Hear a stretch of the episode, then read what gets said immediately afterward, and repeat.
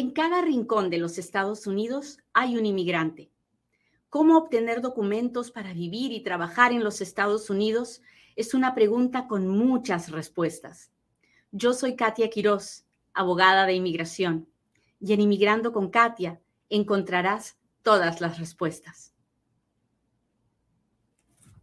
Muy bien, entonces, hablábamos de que hay una entrevista y la entrevista no necesariamente pasa dentro de los Estados Unidos. Y la entrevista es diferente si pasa dentro de los Estados Unidos que si pasa en el consulado o en la embajada de su país de origen. Hay dos formas de tener la entrevista, en los Estados Unidos o en el extranjero, en la embajada de los Estados Unidos en el extranjero. ¿Hasta ahí estamos claros? ¿De qué depende? Eso es otro programa que tenemos que hacer, porque depende de muchísimos factores. El que no es lo que usted quiera, sino lo que usted pueda. Y hay muchas personas que pueden pedir la residencia dentro de los Estados Unidos y hay muchas personas que no pueden, no califican y entonces su única forma de calificar es yendo a su país de origen, a la embajada de su país de origen o esperar en su país. Hay muchas personas que son pedidas por algún familiar y que están en sus países, nunca han vivido acá y que cuando llegue el momento de recibir la residencia tendrán la entrevista en su país de origen. ¿Hasta ahí estamos claros? Cuénteme si me está entendiendo. Cuéntemelo, cuéntemelo, cuéntemelo todo. Recuerde que si usted alguna vez ha tenido algún contacto con la patrulla fronteriza, con la oficina de inmigración, con la corte de inmigración o ha tenido algún récord criminal, tiene que hacer follas. Follas es cuando le pedimos al gobierno que nos dé una copia de cualquier información que tenga de nosotros. Para hacer follas puede llamar al FOIA Center y pedir hablar con Liliana o con, con Liliana o con Antoinette y ellas le pueden ayudar a hacer las follas. El teléfono del el FOIA Center es, déjeme decirle, 702-737-7717. Muy bien. Buenos días, buenos días. ¿Me están entendiendo, muchachos? Sí, sí, sí. Héctor dice entiendo. María dice sí. ¿Dónde está mi gente de TikTok? Gracias por estar aquí. Y Amalia dice compartido. Pues buenos días, muchas gracias. Listo. Cuando una persona va a tener su cita en el consulado, antes de llegar al momento de la entrevista, antes de pararse cara a cara con el oficial consular, esa persona tiene que haber hecho dos cosas. Tiene que haber tenido un examen médico y tiene que haber hecho uh, las huellas para que el gobierno chequee si qué sale en las huellas de esa persona. ¿Ok? Entonces, dos pasos bien importantes antes de la entrevista en el consulado. El examen médico y las huellas. ¿Qué pasa en el examen médico? En el examen médico tenemos que ir a la oficina de un doctor que está contratado por la embajada y en este examen médico se toman muchas anotaciones que serán entregadas al oficial consular, no solamente de cómo está mi condición física, si tengo alguna enfermedad crónica, alguna enfermedad venérea, si tengo tuberculosis, si consumo drogas o, o si hago alguna o si tengo alguna otra adicción, pero además se harán también una, un, un, examen psicológico donde se nos hacen preguntas que pueden parecer tontas, pero que pueden cambiar eh, la historia de mi, de mi entrevista. Por ejemplo, preguntas como si usted ha consumido drogas y qué es droga. Ya les he dicho que cualquier sustancia controlada es droga y hay sustancias controladas que, que no están controladas como la marihuana, que no están controladas para algunos estados, pero para el gobierno federal siguen siendo sustancias controladas. Y entonces nos hacen muchas preguntas, como si hemos sido miembros de pandillas, como si ah, hemos tenido algún problema con el alcohol. Y esa información se envía a el oficial consular que nos hará la entrevista. Luego tenemos que hacernos las huellas dactilares para que el gobierno revise si tiene alguna, si tiene alguna información de si me pararon en la frontera, en el aeropuerto, de si alguna vez me agarraron con papeles chuecos diciendo que era ciudadano, y si tengo algún tipo de récord criminal en los Estados Unidos. También me van a pedir mi récord criminal en mi país de origen, mi certificado de antecedentes penales, policiales, judiciales y toda esa información va a llegar a, manos del oficial consular antes de que yo tenga mi entrevista. ¿Hasta ahí estamos claros? Cuénteme si me está entendiendo, por favor. Hola, hola. Hola, Chaparrita, muchas gracias por, por los, los diamantes, te agradezco mucho. Cuénteme, cuénteme. Luis dice, perfecto, muchas gracias. Carlitos dice, sí. Muchas gracias.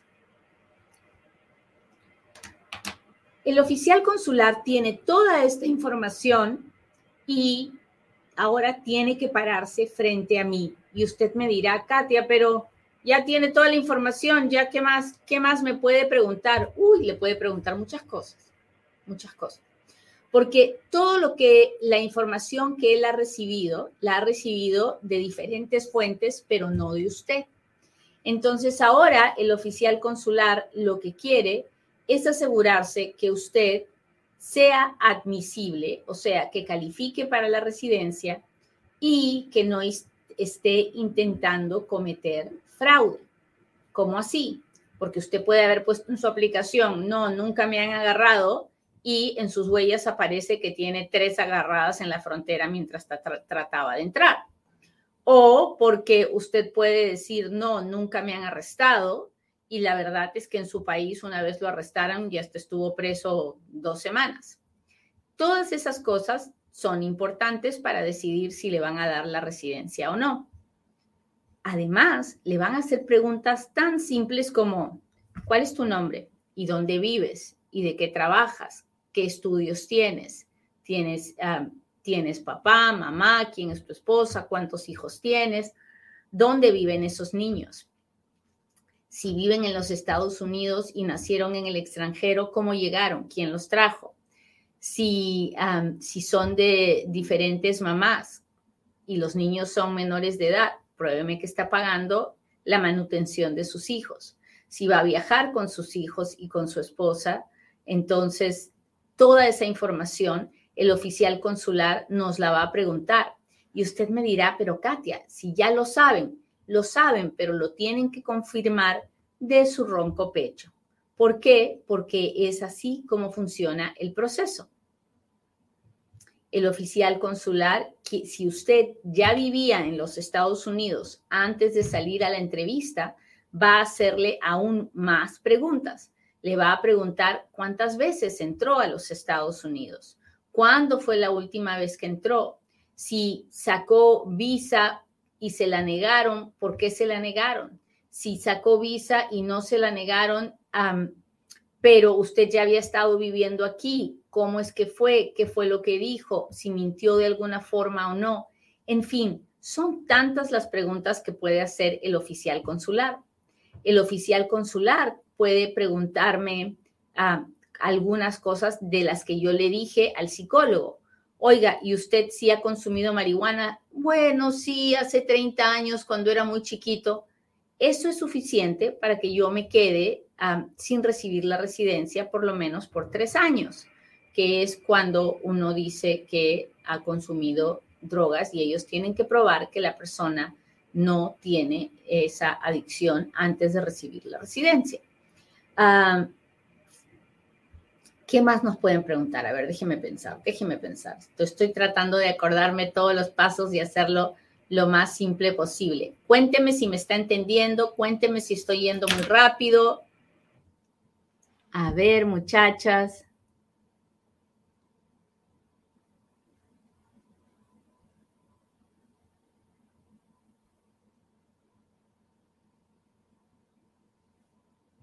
Hola Nelly, muchas gracias por estar aquí. Happy Hiker, muchas gracias por los diamantes. Ay, pues muchas gracias. Alguien me pone super clear. El número de la folla, 702-737-7717.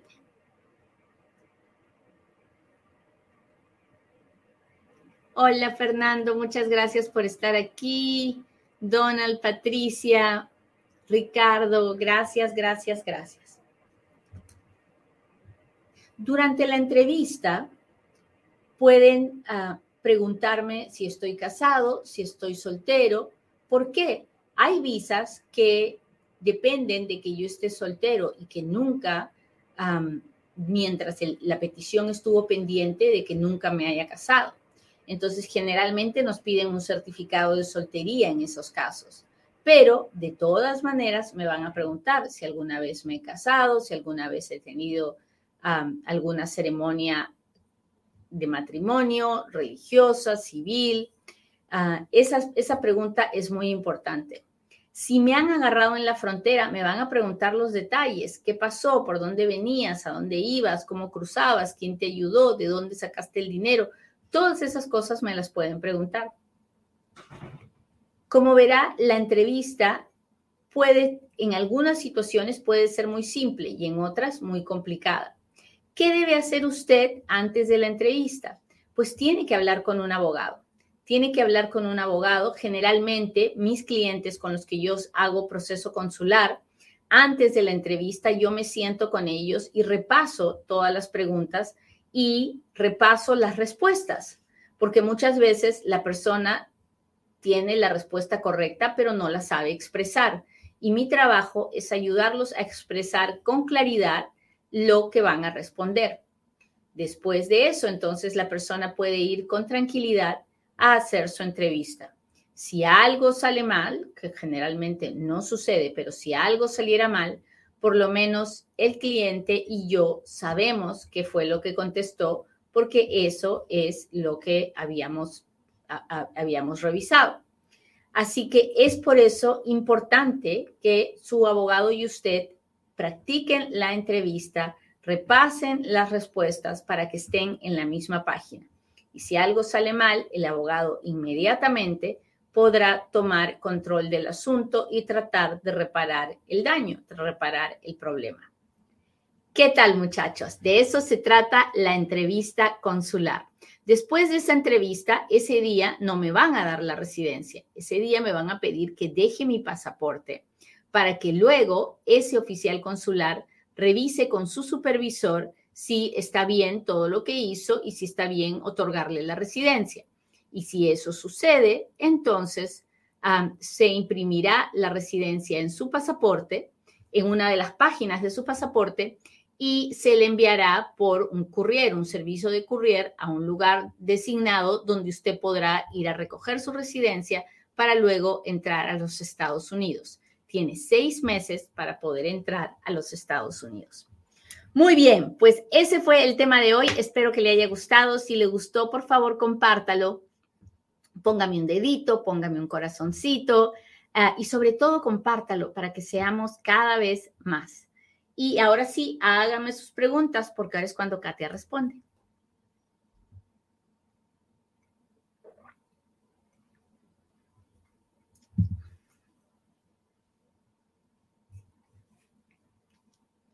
Déjeme ver, aquí estoy, aquí estoy, aquí estoy.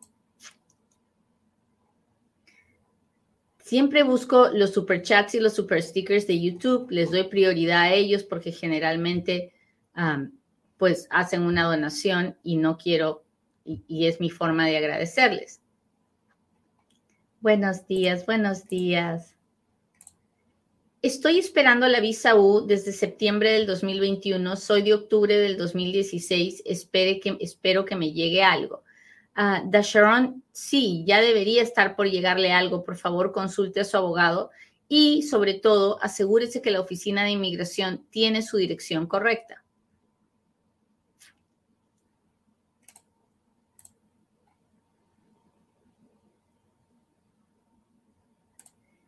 Disculpe, si alguien está arrestado sin documentos, ¿qué tipo de abogado tiene que agarrar? ¿De inmigración o criminal?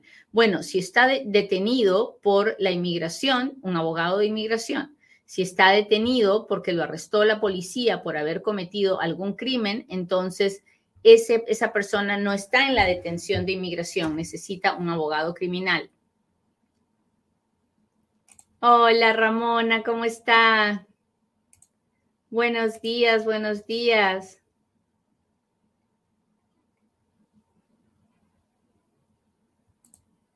Quiero hacerme ciudadana. ¿Puedo saberlo por teléfono, los papeles? Ah, sí, Ramona, sí podemos hacer el trámite a distancia. Ah, y le contesto a Ramona porque Ramona es mi clienta. ya es hora, Ramona, tenemos que hacernos ciudadanas. Ah, ¿Cómo puedo obtener una visa de trabajo? Ah, pues primero consiguiendo el empleador que me va a contratar y luego viendo para qué visa de trabajo puedo calificar.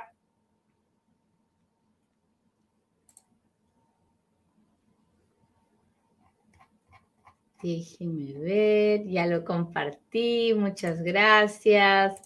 Houston, Phoenix. Muchas, muchas, muchas gracias. Déjeme ver cómo está mi gente de, de Instagram. Inder Gómez dice, ¿la entrevista de asilo es similar? No, la entrevista de asilo es completamente diferente.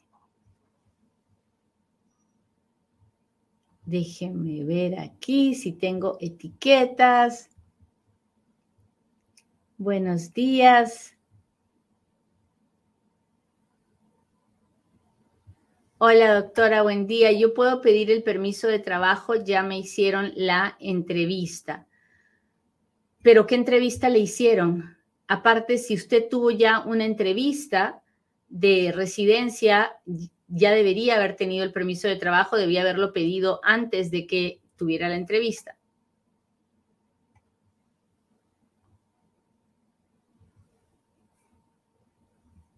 Hola, ¿usted puede tramitar una visa de estudiante? No, las visas de estudiantes no las hacemos los abogados. Yo ayudo a estudiantes cuando se meten en problemas después de que ya están aquí con la visa de estudiante. para una visa de estudiante, lo que usted tiene que hacer es contactar a la institución educativa, a la universidad, al college, y ir a la oficina de estudiantes internacionales y ellos se encargan de ayudarle a hacer el proceso. ¿Cómo están mis amigos del TikTok? Acá estoy. Hola. Tengo fecha de corte en el sistema que tendría que hacer para cuando vaya a hacer mi residencia. Si tiene fecha de corte, quiere, quiere decir que está usted en proceso de deportación.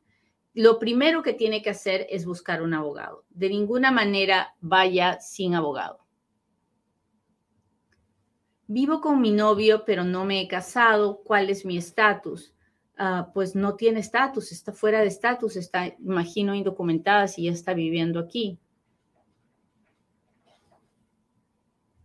Una persona en residencia y le toca renovar, pero hoy. A ver, déjeme ver. Tiene un cargo de reckless driving, pues tiene que renovar. No, por el reckless driving ah, no será un motivo para negarle. Ahora, no sé si tiene algo más, no sé, yo creo que debería tener un abogado para hacer su renovación de residencia. Mi hijo y yo tuvimos un robo, pero el oficial no puso el nombre del niño. ¿Qué puedo hacer? Nada. No veo, no veo por qué el nombre del niño sea tan importante si el nombre de usted está ahí, pero tengo que decirle que un robo simple no es una razón para pedir visa U, si es por ahí que usted está pensando. Ah, estoy con F1, tengo seguro social por J1 anterior, ¿puedo usarlo para donar plasma o es afecto a mi estatus? No, no le afecta su estatus para nada.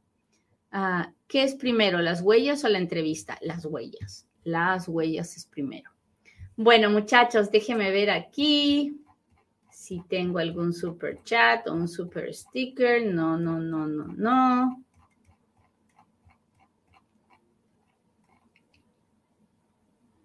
Tengo la 245i y mi hijo tiene 20. ¿Estaría bien empezar a aplicar? No, yo siempre le pido a los papás, a, mis clientes, que me busquen tres meses antes de que el muchacho cumpla 21 años. Y entonces, porque en tres meses de todas maneras voy a tener la aplicación completada, lista, hecha, con todos los documentos que necesito. Y al día siguiente que el hijo cumple 21, entonces hago la aplicación. Hola, doctora, tengo corte por no licencia y no hice un buen stop. ¿Es necesario que lleve un abogado? Ah, no, la verdad es, usted tiene infracciones de tráfico, vaya a la corte y pague lo que tenga que pagar. Yo no sé si teniendo un abogado va a tener que pagar menos o no. No, no lo sé, tendría que averiguar usted en la ciudad donde usted vive.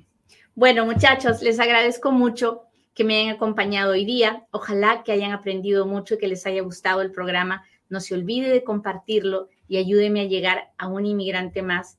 Y pues con el favor de Dios, como todos los días, nos vemos a las ocho y media de la mañana, hora del Pacífico, para seguir aprendiendo en otro Inmigrando con Katia. Bye.